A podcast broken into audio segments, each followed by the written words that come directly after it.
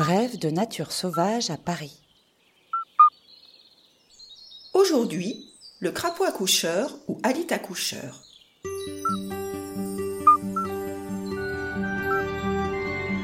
La biodiversité parisienne racontée par Sophie Tabillon de l'Agence d'écologie urbaine.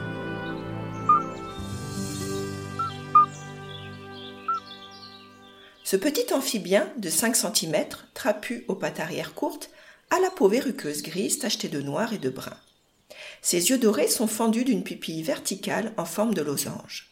Carnivore, il se nourrit de proies de petite taille telles que moustiques, coléoptères, limaces, escargots, lombriques, araignées et cloportes. Terrestre, ce crapaud se déplace peu et vit sous un tout petit espace, toujours à proximité d'un point d'eau végétalisé et d'une pierre où se cacher. À Paris, il apprécie les talus herbeux, ensoleillés, avec des tas de pierres, des dalles calcaires chauffées par le soleil, sous lesquelles il peut se dissimuler, et nécessairement non loin d'une mare. Il a été vu et entendu au jardin naturel dans le 20e arrondissement, au jardin sauvage Saint-Vincent dans le 18e, et dans des secteurs très localisés des bois de Vincennes et de Boulogne. Cet animal est peu commun à Paris. Sa présence indique une bonne qualité écologique du milieu. La principale caractéristique de cette espèce est que le mâle s'occupe seul de la ponte jusqu'à maturité. Durant la saison de reproduction, chaque mâle marque son territoire de son chant caractéristique pour attirer les femelles, une suite de notes discrètes flûtées répétées toute la nuit.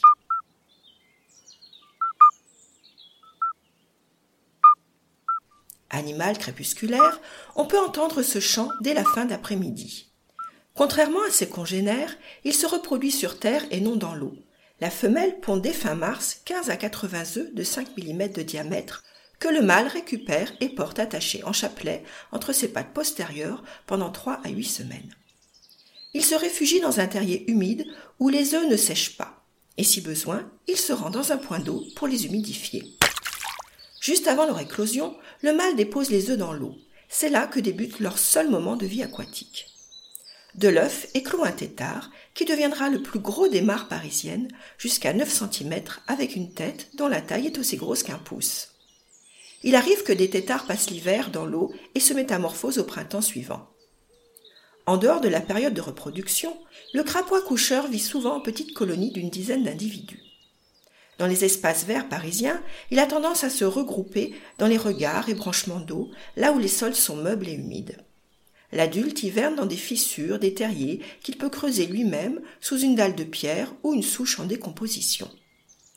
Espèce protégée, il est notamment interdit de détruire, manipuler, capturer les œufs et adultes, ainsi que de dégrader leur milieu de vie. Comme tous les amphibiens, le crapaud accoucheur est menacé par la destruction de son habitat. La multiplication d'abris nécessaires à son refuge, bois morts, souches, interstices, tas de pierres bien exposés, non loin de zones humides, permet son maintien. Ainsi, Paris possède un réseau d'une quarantaine de mares favorisant l'accueil de la faune aquatique et semi-aquatique pour se reproduire. Ces écosystèmes entre milieu aquatique et terrestre sont riches de biodiversité à préserver. L'arrêt de l'usage des pesticides est un facteur favorable à la présence d'amphibiens à Paris. Toutefois, une autre menace plane sur ce batracien, la chytridiomycose, une maladie infectieuse fatale détectée dans la capitale.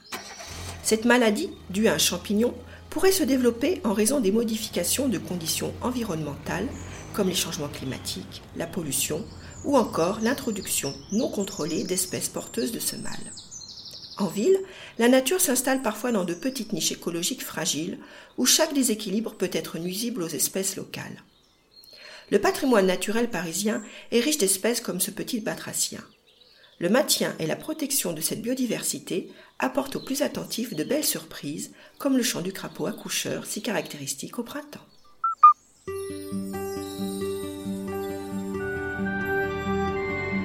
Pour tout savoir sur la nature à Paris, rendez-vous sur le site des acteurs du Paris durable et sur paris.fr.